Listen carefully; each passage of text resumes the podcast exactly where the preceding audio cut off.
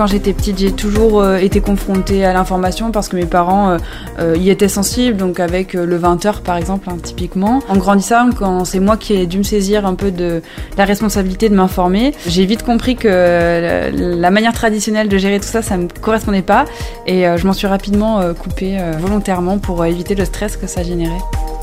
Comme Manon, 36% des Français ont décidé d'arrêter de s'informer parce que l'actualité est trop anxiogène. Et le traitement des enjeux écologiques n'échappe pas à la règle, jugé trop catastrophiste, mais aussi trop moralisant ou émotionnel, comme le montrait le baromètre 2021 des assises du journalisme. Cet autre chiffre, d'après le rapport annuel du CESE, 8 Français sur 10 sont inquiets face au dérèglement climatique. Il s'agit du niveau le plus élevé jamais mesuré en France. L'éco-anxiété devient peut-être effectivement le mal du siècle. Comment ne pas se sentir préoccupé, angoissé par les menaces qui pèsent sur l'environnement et les conséquences déjà visibles de ce changement climatique? Le risque, c'est de tomber dans le déni ou l'immobilisme quand l'anxiété devient trop grande. Alors comment cultiver une résilience émotionnelle? À la une également, l'explosion des cas de Covid dans les Alpes. Au Brésil, à présent, Vincent, déjà 1500 partisans de Jair Bolsonaro interpellés après euh, les saccages de dimanche à Brasilia. Dans le Pas-de-Calais, Gérald Darmanin va se rendre ce matin au chevet des sinistrés. Et une condamnation à mort, la peine capitale pour le principal accusé de l'assassinat d'Hervé Gourdel. Sous des tirs de feu nourris, il tente de se mettre à couvert.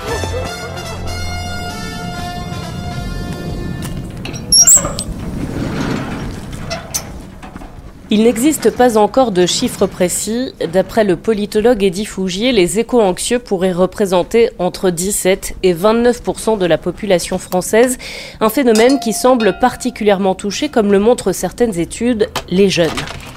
Bonjour. Salut Manon. Ça va? Ça va et toi? Ça va super, merci. Bon voilà, bienvenue chez moi. Bah merci, oui c'est hyper sympa euh, de me recevoir. Je te propose qu'on se mette là, on sera plus, plus agréable que dans la cuisine. Manon a 25 ans. Après avoir été enseignante, elle a décidé de créer son entreprise pour sensibiliser les jeunes aux gestes qui sauvent. Alors je te propose qu'on regarde un peu les, les unes de ce matin. Alors on va mettre... Donc ça c'est la une du monde. Fin de vie, vers une loi sur l'aide active à mourir. Mhm. États-Unis, vivre à Phoenix, ville fournaise. L'Arizona subit depuis près d'un mois des températures de 43,3 degrés et plus. Les habitants tentent de s'adapter à cette surchauffe d'une ampleur inédite. Ben, j'ai l'impression d'entendre un peu tous les jours euh, la même chose euh, sur euh, les températures et c'est surtout, enfin, je trouve ce qui est euh, marquant, c'est toujours ce, côté inédit, ce côté record. Euh, on cherche vraiment à, marquer. Euh, ça n'a jamais été aussi pire qu'aujourd'hui, tout ça. Et ça, pour le coup, je trouve que c'est ce qui angoisse. Enfin, moi, c'est ce qui m'angoisse sur ces, sur Bonsoir à tous et bienvenue dans le 20h. Nous sommes le mercredi 26 juillet et dans l'actualité ce soir, il y a d'abord un incendie maîtrisé ce soir aux portes de Marseille. Plus 30% pour les bananes, 35% pour les carottes. Le prix des fruits et légumes s'envole. Les raisons sont multiples entre le coût de l'énergie et les maladies. Parmi les rares exceptions, les pêches ou les abricots. Au sommaire également, les gorges du Verdon. Elles retrouvent des couleurs. Elles étaient à sec pratiquement l'an dernier, mais l'eau coule à nouveau. Un paradis pour les vacanciers qui ont choisi d'y retourner. Euh, un sentiment un petit peu partagé, surtout que moi je consomme pas du tout de télévision, donc euh, ça me fait bizarre, ça me rappelle, ramène en enfance de voir euh, les, sons et tout ça. Euh, mais je sais que je vais pas réagir de la même manière quand on va parler des gorges du Verdon que quand on parlera des incendies encore sans Grèce. Euh, je vais avoir des moments de panique ou, des moments où, voilà, ça sera plus agréable à regarder. Mais typiquement, euh, je sais que ça me donne pas envie de regarder le 20h. Par exemple, je vois sommaire là, j'éteins ma télé. Pour moi, c'est pas la manière dont j'aime consommer les médias et notamment par rapport à l'éco-anxiété euh, sur la télévision. Euh, je trouve que c'est plus difficile de se dessaisir euh, de l'information parce qu'on est très passif. Alors que quand je suis face à un article, c'est moi qui décide de la vitesse à laquelle je scroll, c'est moi qui décide quand est-ce que je vais euh, passer au chapitre suivant, à l'article suivant. Donc voilà, là rien que dans le sommaire, quand on voit les pompiers au premier plan et les gros gros incendies à l'arrière, moi c'est quelque chose qui tout de suite me coupe un peu la respiration et me fait sentir affreusement mal.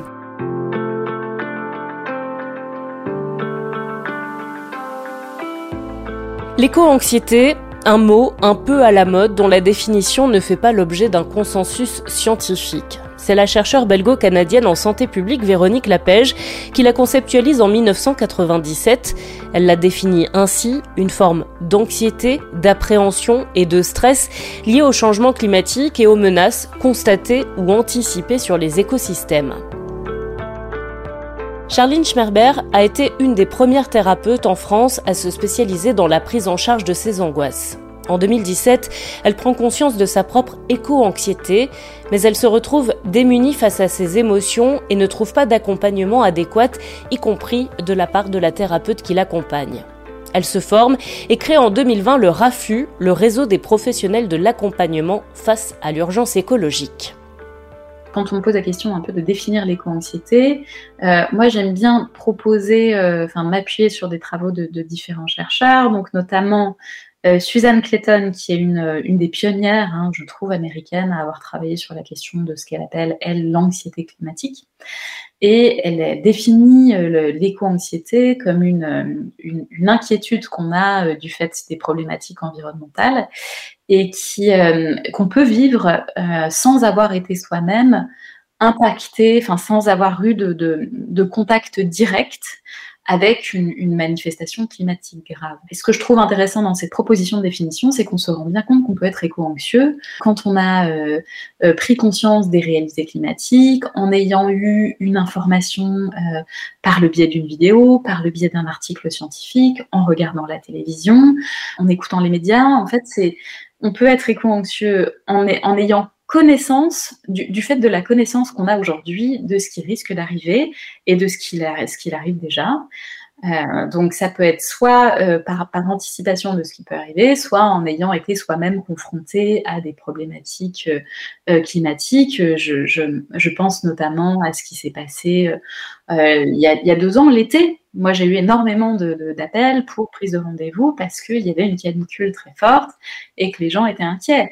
En tout cas, on se rend bien compte là, en, vous écoutant, que aujourd'hui, ce qui se passe, que ce soit effectivement en termes de projection climatique, écologique, ça a des impacts déjà visibles sur la santé mentale euh, d'un grand nombre de personnes. Plus euh, on parle des sujets climatiques. Euh, enfin, environnementaux, plus il y a des manifestations qui nous font bien prendre conscience que les, les, euh, mécanismes de défense qu'on avait, qui étaient euh, soit le déni, soit euh, c'est pas c'est pas proche de nous, donc plus ces mécanismes-là s'effondrent finalement et on prend conscience que ben, c'est pas demain, c'est maintenant et que bien qu'en étant un peu privilégié en France par rapport aux, pays de l'hémisphère sud, ben, on va pas y couper en fait. va, on va le vivre différemment bien sûr, mais c'est là. Et du coup, on sort aussi de la projection de l'éco-anxiété comme euh, maladie mentale. Oui, alors ça, c'est bien, euh, enfin, dans, les travaux premiers de Véronique Lapage, elle indique bien que euh, l'éco-anxiété, c'est un, mal-être identitaire qu'on va ressentir du fait de, de, cette terre qui est malmenée. Mais c'est plutôt une réaction adaptative, normale et saine que d'être concerné par l'environnement dans lequel on vit. Donc ça, c'est bien effectivement de, de le repréciser pour les auditeurs qui pourraient se sentir éco-anxieux et qui à un moment se disent il y a peut-être un truc qui va pas chez moi. Euh, non, en tout cas, euh, comme vous le dites, c'est une réaction euh, saine et normale. vous avez mené une enquête donc sur l'éco-anxiété. L'un des grands enseignements, eh bien, c'est la multitude d'émotions qui découlent face à la dégradation de la planète. Plus de 83% des participants ont indiqué euh, ressentir d'autres émotions euh, que, que de l'anxiété, avec donc euh, la colère, la tristesse, l'impuissance, la peur, mais aussi l'espoir. Qu'est-ce que ça vous a hum, donné comme clé de compréhension Alors ça m'a, bah, ça m'a, ça m'a permis déjà de, de, mieux comprendre ce qui se cachait un peu derrière les ressentis des personnes qui étaient touchées par l'état du monde. Donc c'était pouvoir un peu mieux comprendre, mieux caractériser ce nouveau phénomène qui, qui arrivait à l'époque euh, en France. La, question de, ce panel d'émotions qui était euh, caché derrière, euh, le terme d'éco-anxiété, moi, ça m'a amené à m'interroger sur la pertinence de, du choix de ce mot. Euh, alors, je, pense qu'il a, euh, il a néanmoins le, le mérite d'exister et que, enfin, je dis souvent à mes patients que tant qu'on ne sait pas de quoi on souffre, on ne peut pas trouver de solution. Euh, si tant est qu'il y en a, enfin, des solutions. Je n'aime pas forcément trop ce terme de solution, mais enfin, en tout cas, trouver des, manières d'y répondre. Mais effectivement, la, notion de, de, de multicite, enfin, de, ressentir plusieurs émotions, euh, je l'ai retrouvée après dans, les travaux d'un chercheur finlandais qui s'appelle Panu Pikala, qui a proposé, lui, une taxonomie des, éco-émotions, et dans lequel euh, il dit qu'on peut être animé aussi bien par des émotions, je vais dire, désagréables, euh, agréables. Et c'est des choses que j'ai pu vraiment vivre dans le cadre de, de formation, que j'étais amenée à faire sur, sur les sur les sur l'éco-anxiété, où j'avais des gens qui me disaient, mais en fait, moi, euh, moi, je suis dans l'action. Moi, je, alors c'est intéressant, hein, l'éco-anxiété, mais je me sens pas forcément éco-anxieux. Je me sens vraiment motivée. Je suis plutôt animée par l'espoir, cette cinquième notion là qui faisait vraiment partie des, cinq euh, ressentis les plus cités, traverse les, différents individus qui peuvent vivre, être conscients de l'état du monde.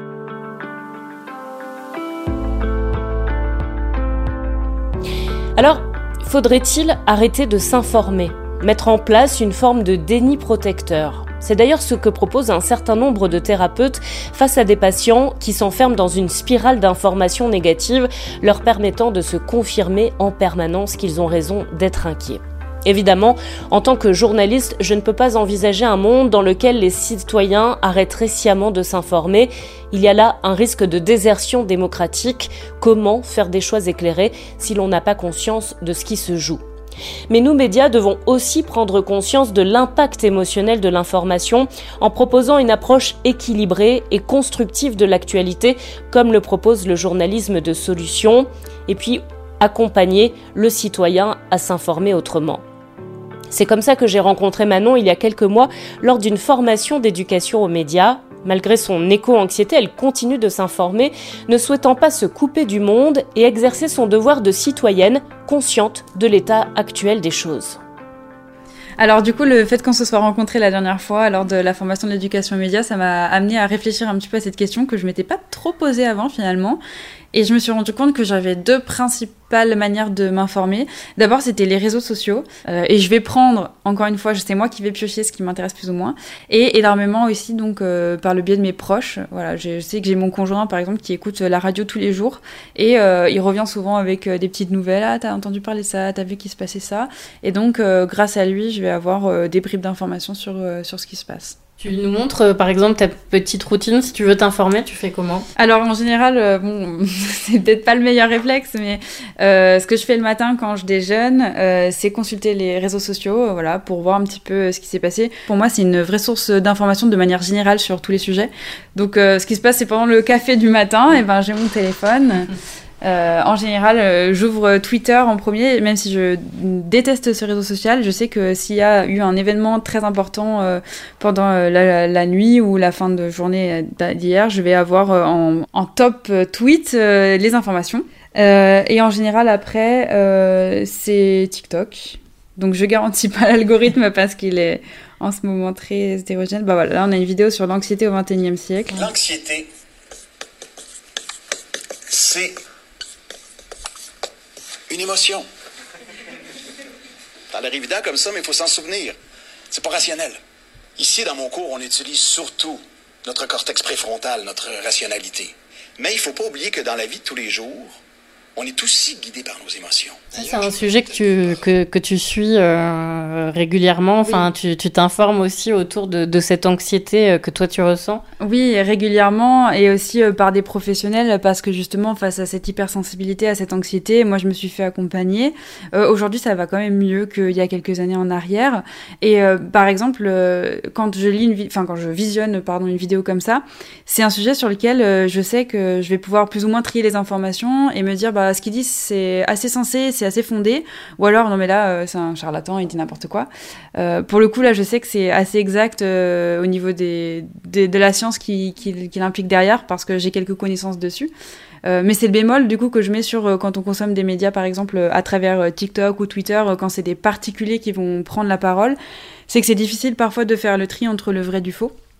Et donc, euh, c'est pas des choses qu'on, pour moi qu'on consomme euh, de manière innocente en se disant tout ce que je vais voir c'est forcément la vérité. Mais euh, voilà, quand il y a des choses qui m'interpellent, je vais devoir aller creuser un petit peu plus ou alors confronter plusieurs sources d'idées, soit par mes proches, soit par d'autres personnalités auxquelles je fais déjà confiance, par exemple, voilà, des choses comme ça. À quel moment tu as mis ce mot éco-anxiété sur sur ce que tu ressentais euh, face à, l'actualité, face à toutes ces informations euh, qui arrivaient? Je pense que c'est arrivé à la fac. Euh, il est arrivé aussi, euh, pas par les médias traditionnels, mais encore une fois par les réseaux sociaux, euh, où j'ai vu, euh, alors je saurais même pas te dire ni le moment exact, ni la personne exacte qui m'a permis de réaliser ça, mais j'ai dû voir apparaître à un moment ce terme éco-anxiété et les définitions qui en découlaient, et euh, je m'y suis tout de suite identifiée. Donc à un moment, ça, ça a pris de la place, beaucoup de place, au point que tu t'es dit, il va falloir que j'aille demander de l'aide à l'extérieur euh, pour euh, m'aider à faire face parce que là, j'arrive pas à à gérer euh, ces, émotions-là En fait, j'ai toujours été euh, conscience de mon hypersensibilité, donc ça, c'était très jeune. Euh, au début, je faisais face seule, et puis après, j'ai traversé des épreuves qui m'ont amené à, avoir besoin d'accompagnement et d'aide.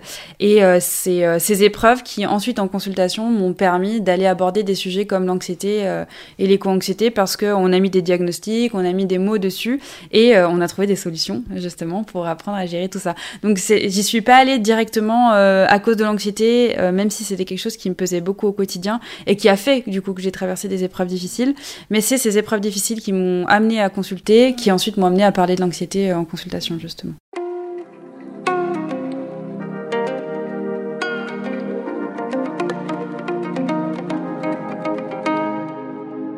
L'éco-anxiété n'est pas une maladie, il n'y a donc pas de remède à trouver. Il n'existe d'ailleurs à ce jour aucun protocole de prise en charge ou de recommandation officielle. Le passage à l'action, notamment collectif, paraît un des leviers les plus efficaces face aux éco-émotions tout en faisant attention à ce qu'ils ne deviennent pas obsessifs, car ils pourraient conduire à la dépression ou au burn-out du militant. Il y aurait plutôt des espaces à créer pour cultiver sa résilience émotionnelle. L'IREPS Auvergne-Rhône-Alpes, l'instance régionale d'éducation et de promotion de la santé, vient de publier un recueil d'initiatives prenant en compte les interactions entre santé mentale et environnement, un guide non exhaustif qui s'inscrit dans la démarche Bonnes idées et pratiques prometteuses auquel a participé Andrea Sani, chargé de projet régional. Déjà, quand on parle de santé mentale dans ces cadres-là, on entend effectivement euh, la santé mentale de manière globale. On ne se concentre pas uniquement que sur euh, des questions de troubles, par exemple, psychiatriques, mais euh, c'est vraiment la santé mentale dans son acception globale. Et quand on parle d'environnement, on s'est limité à une définition de, de l'environnement plutôt en tant que nature. Donc l'idée, c'était de se concentrer sur des actions qui ont recours euh, à ce qu'on appelle un peu en, jargon, pédagogie expérientielle, c'est-à-dire vraiment de proposer des activités qui permettent euh, au public de euh, vivre vraiment ces activités et qui sont pas de euh, actions qui se limitent à la simple transmission euh, d'informations, des actions qui prennent vraiment en compte l'ensemble du vivant et qui euh, n'instrumentalisent pas les vivants. Et euh, ensuite, des actions par rapport auxquelles il y a quand même la possibilité d'avoir un certain recul, c'est-à-dire des actions qui ont démarré depuis quand même un certain temps pour pouvoir en parler. alors, est-ce que ça a été euh, facile à trouver? Est-ce que euh, vous avez un peu galéré ou, ou au contraire, euh, vous avez réussi à découvrir dans la région un certain nombre de pépites? Eh bien, écoutez, disons que finalement, ça a été quand même assez facile dans le sens où il y a beaucoup d'acteurs et actrices qui portent des actions qui font les liens effectivement entre santé mentale et environnement. C'est qui a été peut-être un peu plus euh, difficile, ou en tout cas, disons que euh, on s'entendait peut-être à trouver euh, un peu plus d'actions justement qui faisaient un lien assez clair pour, par exemple, d'éco-anxiété. À ce niveau-là, il y a quelques actions qui abordent cette question, mais voilà, peut-être de manière moins importante que d'autres éléments qui sont un peu plus de l'ordre de l'éducation à l'environnement, euh, de soins bien fait par la nature justement via la médiation animale et végétale. Donc on vous a hum, fait part d'une soixantaine d'initiatives et finalement vous avez euh, décidé euh, de n'en garder que, que 16 qui répondaient donc à ces critères. Est-ce qu'on on peut en, en, donner quelques exemples? Bah Effectivement, ce qui ressort de ces, ces initiatives, c'est vraiment l'idée de utiliser une série d'approches différentes. On a des actions qui sont vraiment plutôt de l'ordre euh, général, des actions qui font un peu plus euh, les liens avec les questions d'inclusion sociale, des actions axées sur des situations assez particulières comme par exemple l'Alzheimer, mais de manière générale de multiplier euh, les approches qui permet aux gens de rentrer en lien. Il y a vraiment cette recherche de construire des ponts pour reconnecter les personnes avec euh, la nature.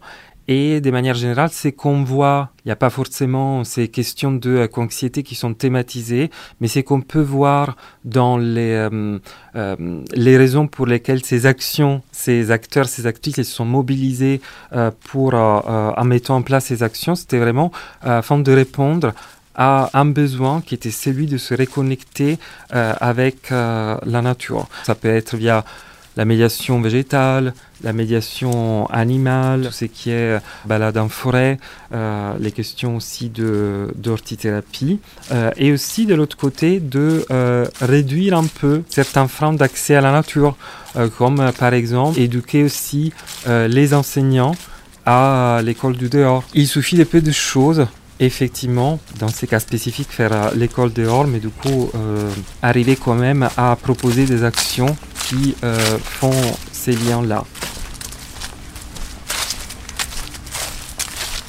Pour apaiser son éco-anxiété, au-delà des actions collectives pour atténuer les conséquences du dérèglement climatique, il est intéressant de développer sa connexion à la nature.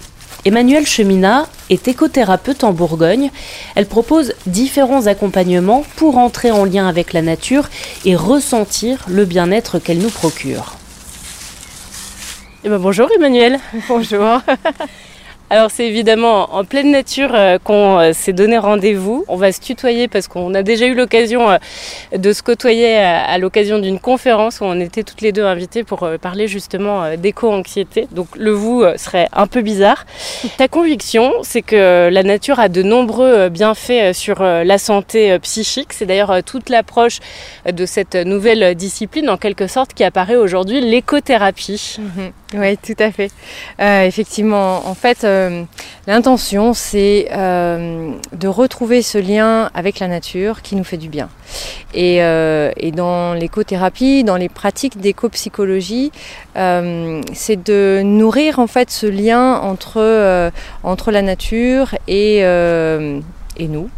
Et comment le fait que on prenne conscience que la nature nous fait du bien, nous donne envie d'en prendre soin en retour, et donc c'est comme ça une boucle vertueuse en fait euh, qui permet de nourrir ça. Et alors en quoi le fait justement de se ressourcer en pleine nature peut calmer notre éco-anxiété? Alors en fait, euh, il y a euh, des chercheurs en médecine, en neurosciences, en biologie euh, qui ont fait des recherches sur ces effets de la nature sur notre santé à la fois psychique et physique. Et il y a un bouquin qui m'a beaucoup inspiré, c'est celui de Pascal Derme qui s'appelle Natura. Et en fait, c'est une journaliste qui a été rencontrer ces différents chercheurs au Japon, aux USA, en Allemagne, etc. pour les interviewer sur leurs recherches. Et en fait, ils se sont rendus compte qu'effectivement, euh, il y a des effets qui aujourd'hui peuvent être prouvés de la nature sur des immersions en nature sur notre santé. Et il y a notamment euh, sa rencontre avec un professeur japonais qui s'appelle le professeur Lee, qui est un médecin euh, immunologiste, qui s'est rendu compte qu'au bout de quelques heures de marche en forêt, il y avait une augmentation de 52% du nombre de globules blancs le sang par rapport à un autre groupe qui allait marcher en ville. Donc il y avait vraiment comme ça des, tests qui ont été faits.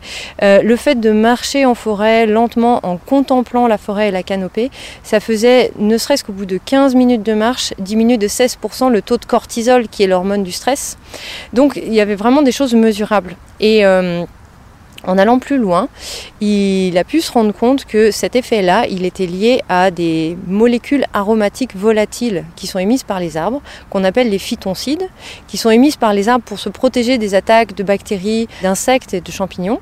Et le fait de les respirer, ça agit sur nous par aromathérapie en fait, et ça vient renforcer notre système immunitaire, faire baisser le taux de cortisol, et ça a même un effet sur notre système cardiovasculaire, etc. Toi, dans les accompagnements euh, que, que tu proposes, il y a différentes choses pour euh, justement accompagner les émotions des personnes qui euh, peuvent se sentir un peu dépassées aujourd'hui par ce qui se passe, par le dérèglement climatique, par l'anxiété que, que, ça provoque, notamment le fait d'aller pouvoir se promener en, forêt. Tu appelles ça des bains de forêt. Hmm. Donc le bain de forêt, ça vient du Japon aussi. Hein. c'est les pionniers hein, de cette pratique qui s'appelle Shinrin-yoku en japonais. Donc bain de forêt, c'est la traduction en fait. Et, et ces bains de forêt, donc on peut les faire en groupe ou après on peut le pratiquer en individuel justement dans un aspect plus euh, thérapeutique, euh, voilà. Et ça a vraiment un effet très ressourçant, très apaisant. Alors après, que ce soit des gens éco-anxieux ou, euh, ou des gens juste qui ont un lien avec la nature et qui ressentent ce besoin d'être proche de la nature, on peut faire des choses un peu plus méditatives, comme par exemple une méditation, une visualisation que j'aime bien proposer, que j'ai appelée la méditation des phytoncides. Donc on peut faire ça si tu veux. Et eh bah ben, testons, expérimentons. Alors, je vais ranger ma petite feuille. Euh, alors, déjà, l'intention c'est d'aller dans un alors dans un parc si on n'a pas une, forêt à proximité, euh, dans un coin de forêt si on a ça c'est encore mieux, mais de trouver un, voilà, un endroit arboré, pas trop loin de chez soi pour qu'on puisse y aller euh, facilement et régulièrement même euh, idéalement. Et puis quand on arrive dans ce lieu, c'est de prendre un rythme de marche lent. Donc c'est déjà, on arrive, mettons qu'on sorte du boulot, qu'on est un petit peu, voilà, la, la, tête pleine de pensées, se dire ok, là je prends un temps pour moi, je ralentis, et déjà, ça permet ben, de déposer un petit peu euh, les pensées et puis d'apporter plus d'attention à la plante des pieds, aux sensations euh, de la marche. Et là, on redescend un petit peu de la tête vers le corps et ça permet de s'apaiser un peu. Et là, on commence à avoir nos sens qui commencent à s'ouvrir, nos sensations corporelles. On peut prendre un peu plus attention aux odeurs qui nous entourent, aux sons qu'il y a autour de nous, s'il y a des chants d'oiseaux, des bruits de feuilles, etc. Et puis on choisit un bosquet qui nous inspire. Si on est en hiver, on va aller plutôt vers des résineux qui vont garder euh, leurs aiguilles. Et puis quand on est arrivé euh, sous les arbres, on peut prendre le temps de s'arrêter et puis d'observer la canopée. Observer les branches, observer les feuilles ou les aiguilles et simplement prendre conscience que ces feuilles, en même temps qu'on les observe, elles sont en train d'émettre de l'oxygène et elles captent du CO2 et qu'elles respirent en même temps que nous respirons. En gardant cette image de, de la canopée au-dessus de nous, fermez les yeux, gardez cette image des feuilles et imaginez que l'on peut visualiser ces petites molécules de phytoncides qui s'envolent depuis les feuilles des arbres. Imaginez qu'on voit comme des petites bulles vertes, par exemple, qui s'échappent des feuilles et qui flottent dans l'air. Et en portant notre attention à notre respiration, on peut visualiser ces petites bulles vertes que l'on inspire, qui pénètrent à l'intérieur de nos poumons et qui viennent régénérer nos poumons, puis petit à petit qui vont passer dans notre système veineux, dans nos artères et qui vont venir euh, se balader un petit peu dans tout le corps. Et imaginez qu'on peut visualiser ces petites bulles vertes qui se baladent dans notre corps et qui viennent régénérer chacun de nos organes.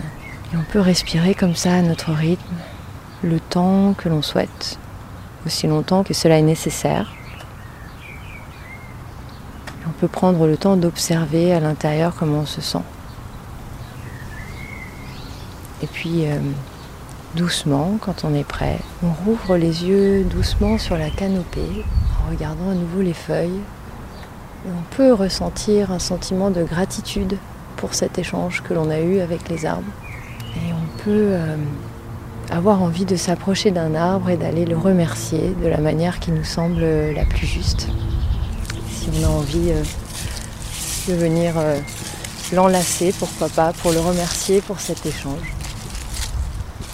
Et puis l'intention, c'est euh, d'essayer de garder en soi cette sensation et rentrer euh, doucement à la maison en gardant ça en soi. Voilà, pour le faire durer le plus longtemps possible.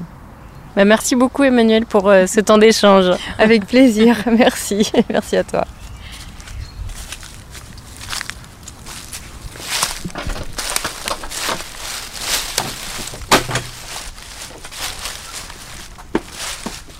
Le petit chemin qui mène au potager au lieu du bonheur. le compost aussi.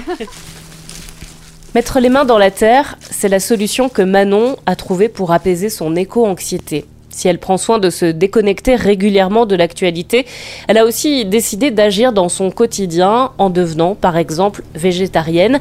Et depuis quelques mois, elle a son potager. On est dans cette maison depuis deux ans et donc là c'est le, premier été où on a décidé de tenter le potager. Comme tu peux voir, on y allait un petit peu à fond. Euh, c'était vraiment expérimental euh, et on a planté les légumes qu'on aimait bien. Donc euh, salade, courges, melons, tomates, courgettes, poivrons et, et, patates aussi. Voilà. Notre première courge qui est en train de grossir. Au niveau des courgettes, on en a quelques-unes. Alors là, elles ont bien grossi au début, puis là elles ont un peu plus de mal. Tiens, on peut en ramasser une si tu veux. Et voilà, on aura le repas de ce midi. et puis on a mon, petit marmon, j'en suis tellement fière. on a une boule orange au milieu de toute cette verdure. Mais on est très content, puis ça fait du bien euh, de, faire pousser ces légumes. C'est très, très valorisant de manger ces légumes qu'on a fait pousser. Et puis revenir à la terre quelque part, euh, c'est un peu spirituel, mais ça quelque chose de. Ça fait du bien. Voilà, tout simplement, ça fait du bien de, voir que nous-mêmes, on est capable de, produire une partie de notre, euh, notre consommation. C'est chouette. Et puis ouais, c'est ressourçant. Mais en fait, je suis en train de voir que j'ai l'impression qu'il y a une énorme courge que j'avais pas vue avant. Là, je suis en train d'halluciner. J'avais pas vu, mais elle est énorme. L'éco-anxiété, une réaction donc saine et normale face au dérèglement climatique. Mais on peut vite se laisser submerger par ces émotions. Il faut donc apprendre à cohabiter au mieux avec cette éco-anxiété tout en essayant de la transformer, pour ceux qui le peuvent, en moteur d'action. Pour ceux qui s'interrogeraient justement sur leur degré d'éco-anxiété, il existe un test qui permet de l'évaluer. Le résultat est accompagné de recommandations quand c'est nécessaire. Je vous mets le lien dans la fiche de l'épisode.